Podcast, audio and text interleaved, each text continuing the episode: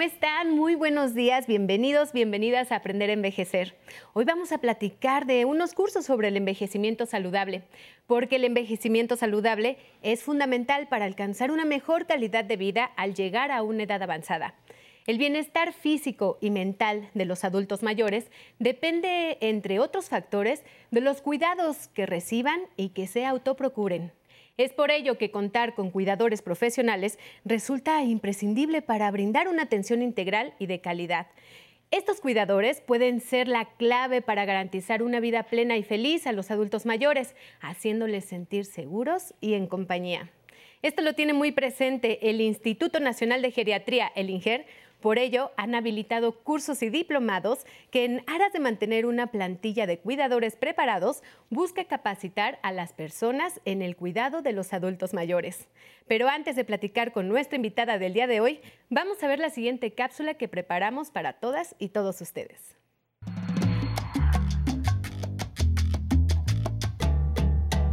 El envejecimiento es el resultado de los cambios físicos, emocionales e intelectuales que ocurren a las personas con el paso de los años.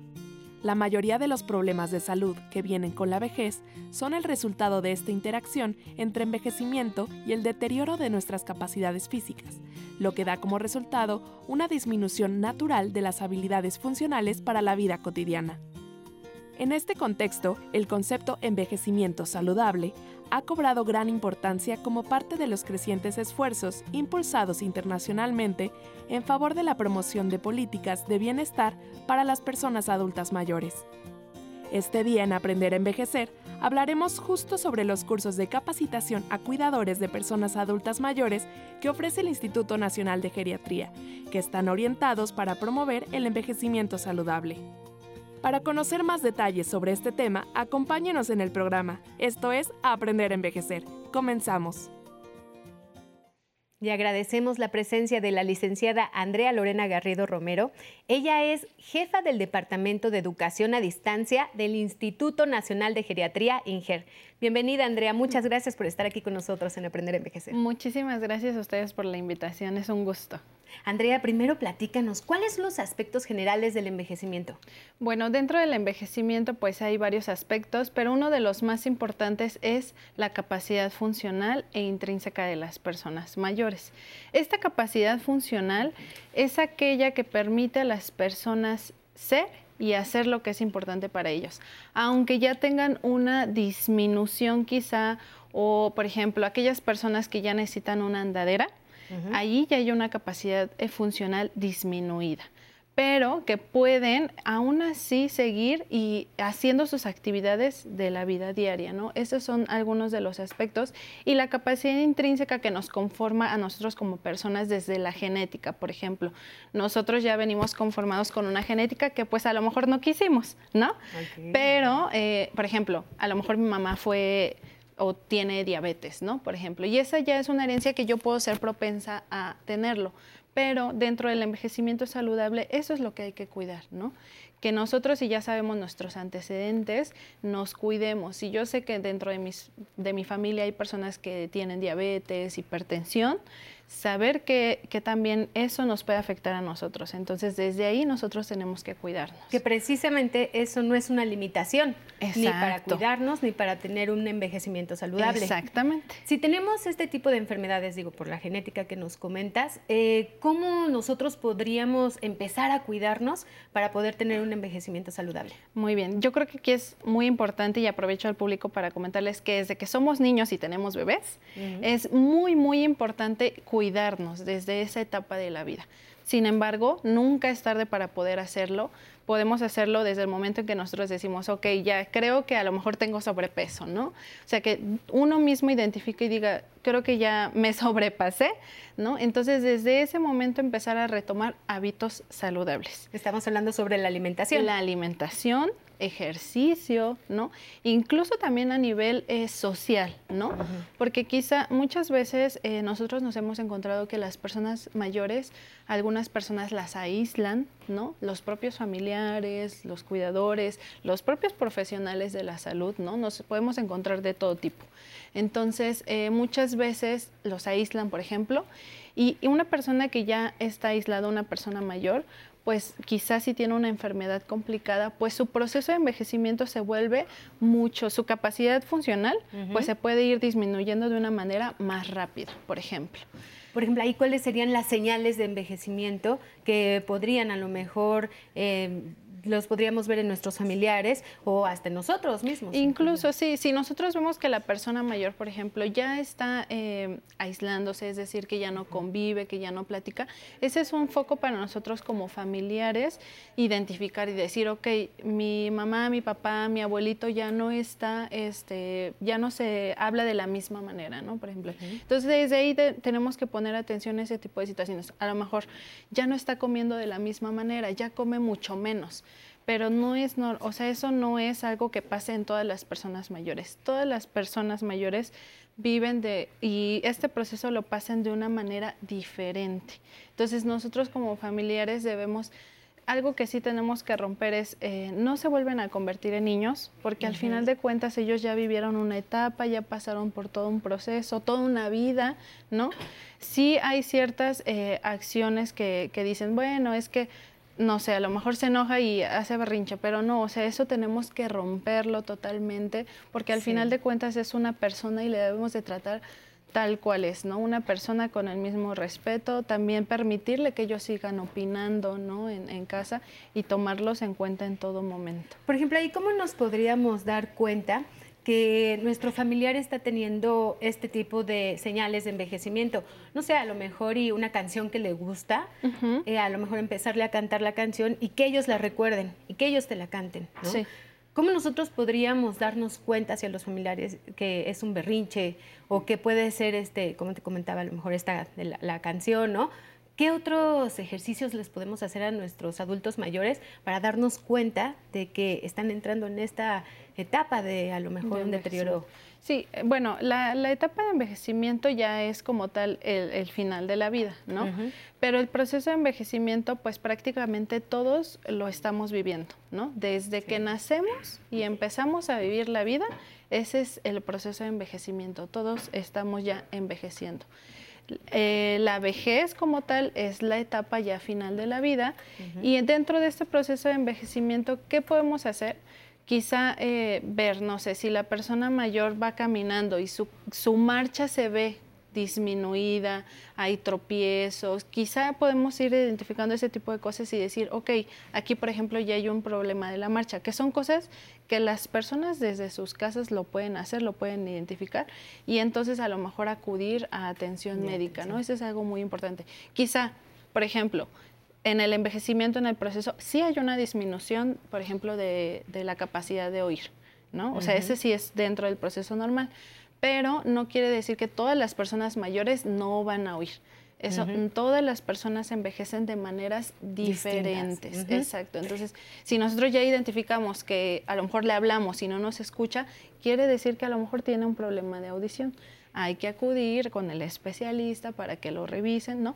Y que él pueda, aunque a lo mejor sí tenga una capacidad funcional, en este caso, de su oído, que sí, digamos, ya no escucha por el mismo proceso de envejecimiento, pero eso no quiere decir que vayamos con un especialista, quizá con un aparato, y pueda seguir escuchando, ¿no? Y pueda seguir manteniendo su vida de una manera lo más normal, pero sobre todo con calidad de vida. Eso es lo importante justo esto que nos comentabas, entonces, ¿cuál es la importancia de proporcionar atención personalizada a los adultos mayores? ¿Cuál vendría siendo la importancia? Pues esta es justo la importancia para que las personas mayores tengan calidad de vida, ¿no? En esta última etapa de la vida y es por eso que nosotros en el instituto ofertamos varios cursos, muchos cursos, algunos son abiertos al público en general, ¿no? Como el curso Envejecimiento Saludable que ahí este curso nos habla justo de todos estos conceptos, ¿no? ¿Qué es capacidad funcional, capacidad intrínseca, cómo es el proceso de envejecimiento,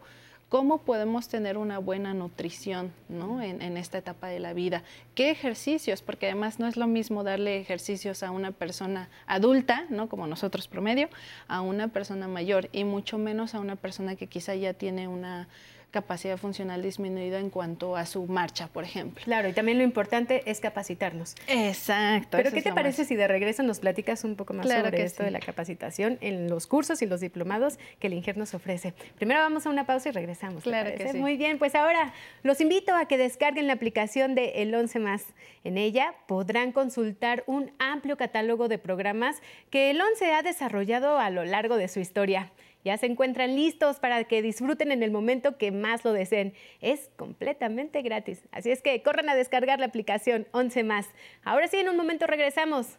Ahí están en Aprender a Envejecer. Voy a continuar. Esto es de toda la vida.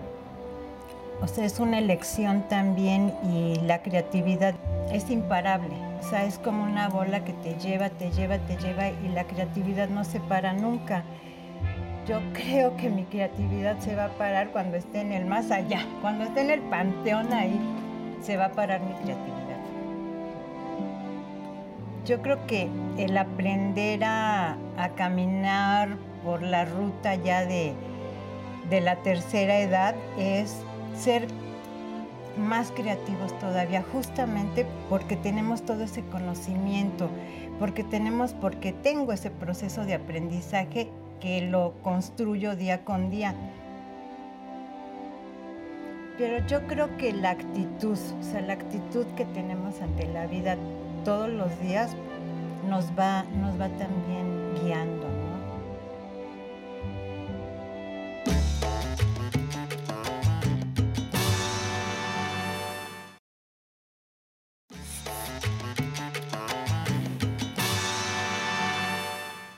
Seguimos con Andrea Lorena Garrido. Ella es jefa del Departamento de Educación a Distancia del Instituto Nacional de Geriatría, el INGER. Bien, Andrea, pues continuamos con nuestra charla. Entonces platicábamos sobre la capacitación que el INGER hace para los cuidadores de los adultos mayores. ¿Por qué es importante que los cuidadores se capaciten y estén calificados para cuidar a un adulto mayor?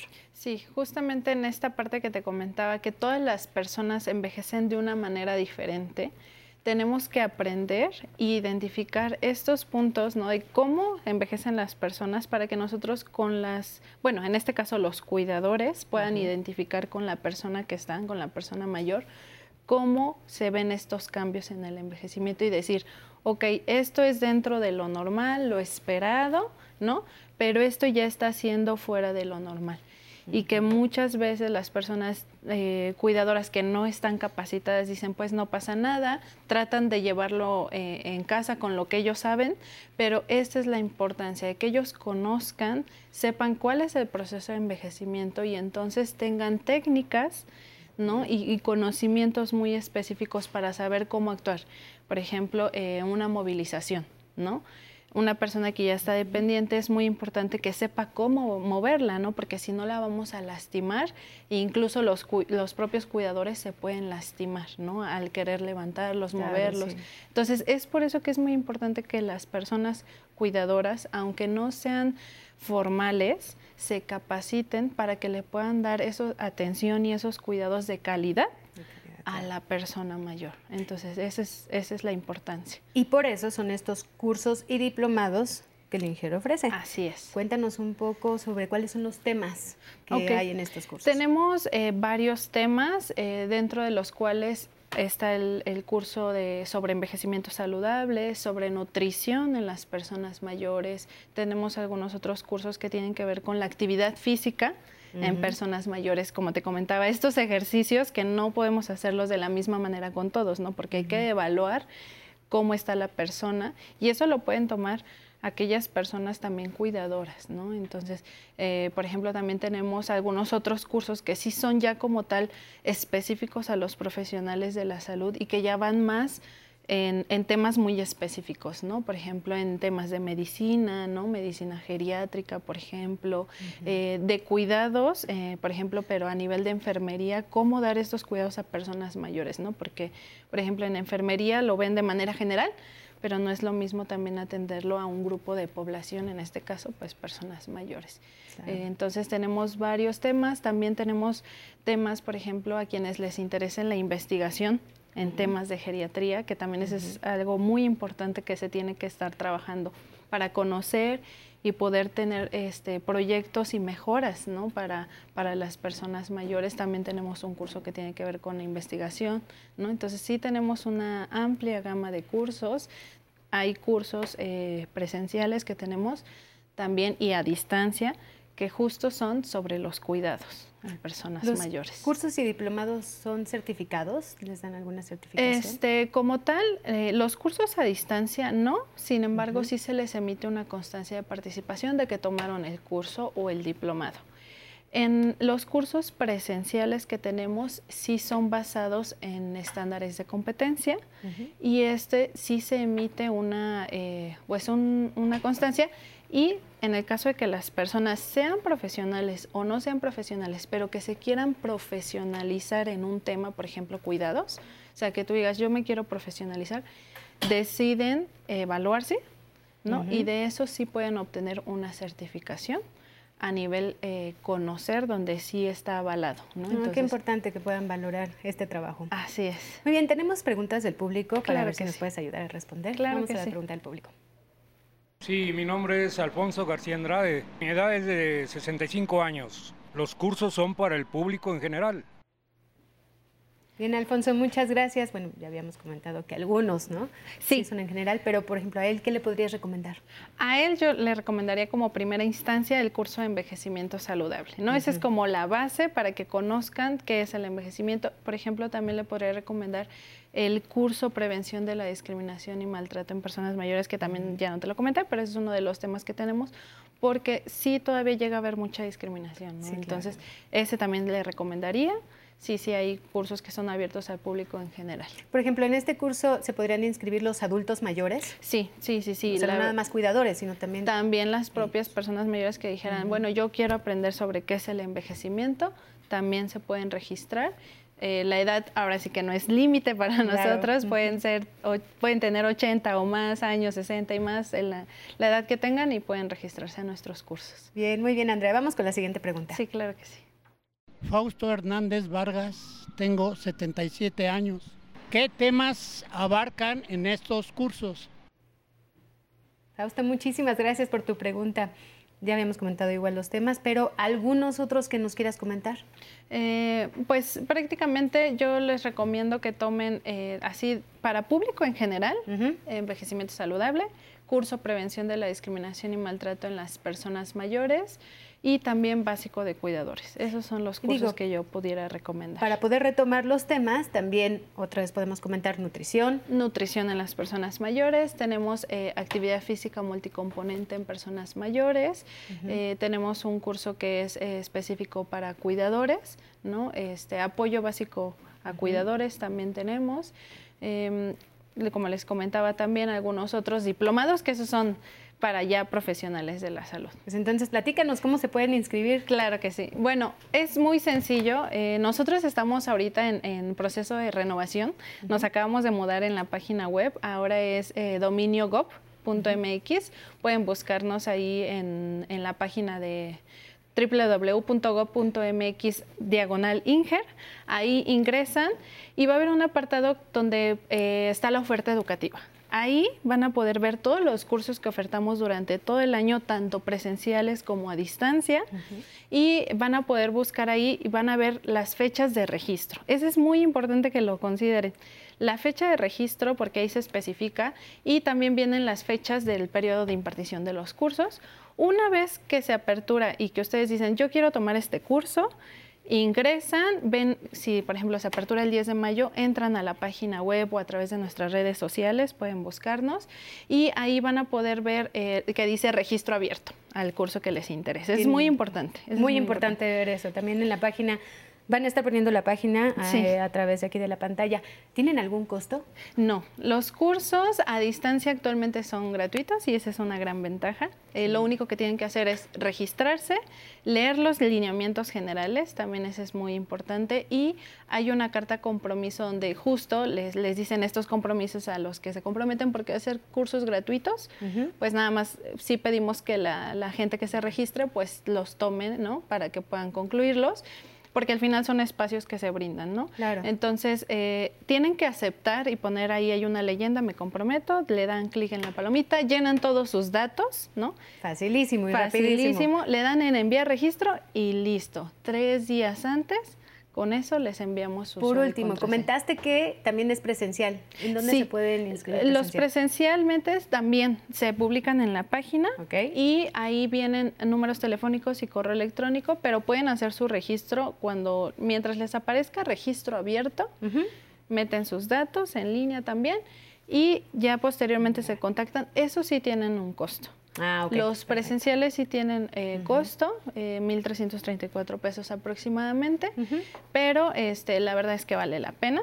Claro, pues es una gran opción. Es una gran opción. Muy bien, muchísimas gracias, Andrea, por estar aquí con nosotros en A ti. Aprender a Envejecer. Muchísimas gracias. Esperamos tenerte pronto por acá. Claro que sí. Y muchísimas gracias a todos ustedes por acompañarnos. Seguimos en nuestra transmisión de hoy, por supuesto, a través de la señal del 11. Ahora vamos a conocer uno de los bosques más representativos del centro del país.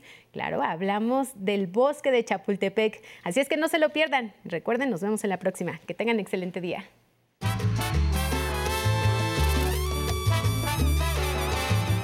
El bosque más importante y favorito para dar un paseo al aire libre en la Ciudad de México es el de Chapultepec. Este maravilloso lugar cuenta con 686 hectáreas, lo que lo hace el parque urbano más grande de América Latina. Tiene la mayor cantidad de espacios culturales y recreativos del país.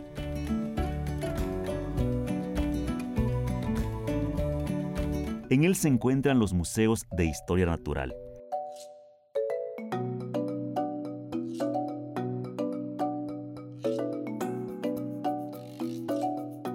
El Papalote Museo del Niño.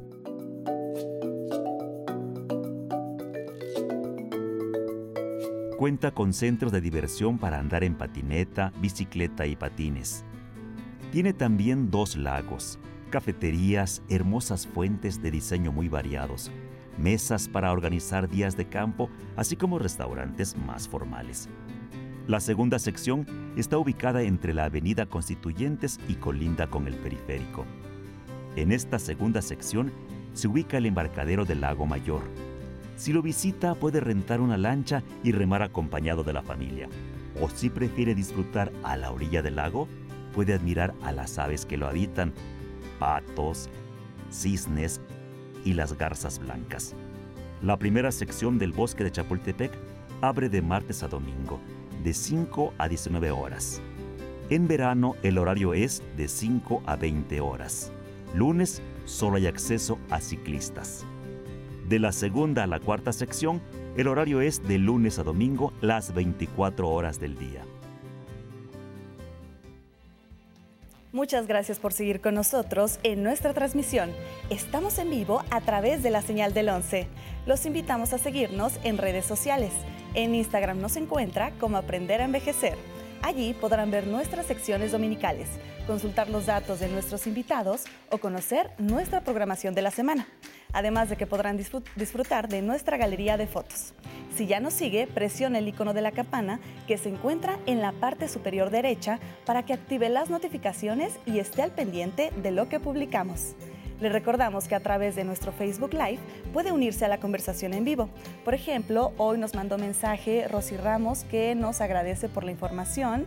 Mercedes Rodríguez nos manda saludos desde Zacatecas. Patricia Ismael Alarcón nos desea los buenos días. Paula Flor Cabrera nos manda saludos desde Chile.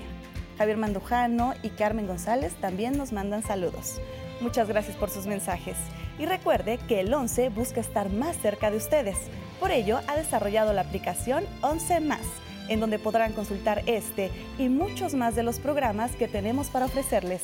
Los invitamos a descargarla en la tienda de aplicaciones de su preferencia.